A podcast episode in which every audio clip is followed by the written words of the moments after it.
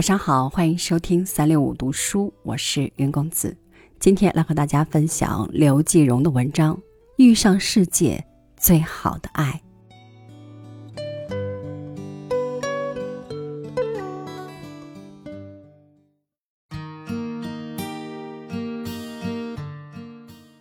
大学时的好友假期出游，顺路来看我，就在家中住了几天。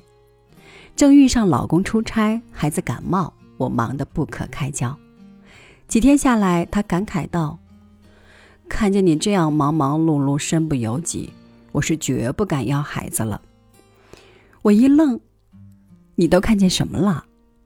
他同情地说：“看见你一日三餐洗煮烧煎，比保姆还辛苦；看见你栉风沐雨，又接送孩子上学，又忙工作，几乎变成机器人。”看见你凌晨两点还不能安歇，又要给孩子喂药喂水，像个苦役犯；还看见你的皱纹与眼袋，看见你无穷无尽的付出。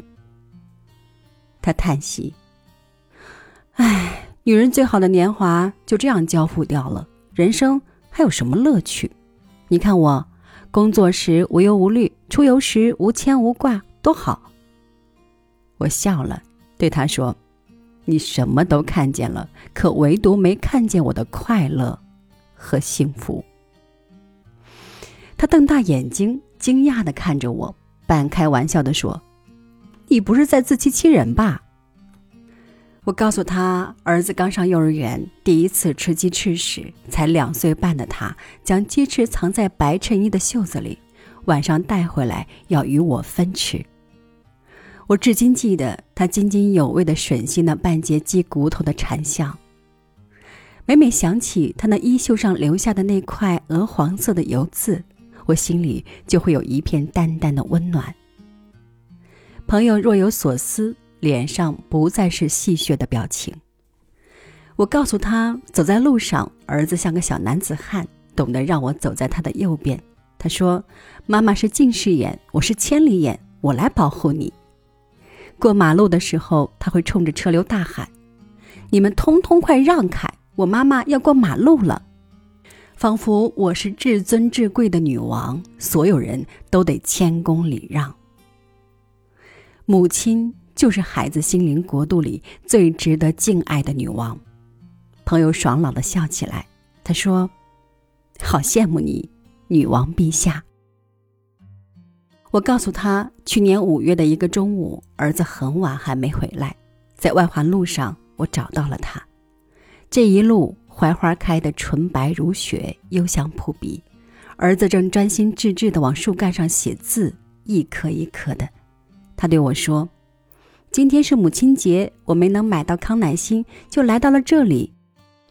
花开得那么好，却有人采摘，儿子就用水彩笔写下了这些执着的留言。”这是我送给妈妈的花儿，请让它好好的开，不要摘。望着这一路盛开的槐花，我知道这是最好的母亲节礼物。牵着孩子的手，我感觉自己是世界上最幸福的人。听到这里，朋友的眼神变得柔和起来。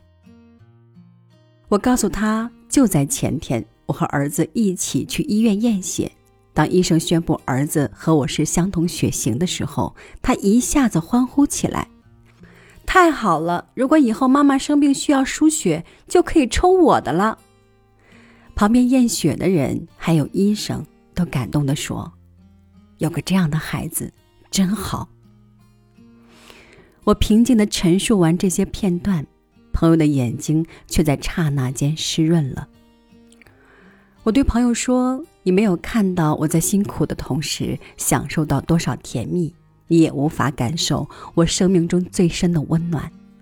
但请你一定相信，遇见了孩子，就是遇见了世上最好的爱。”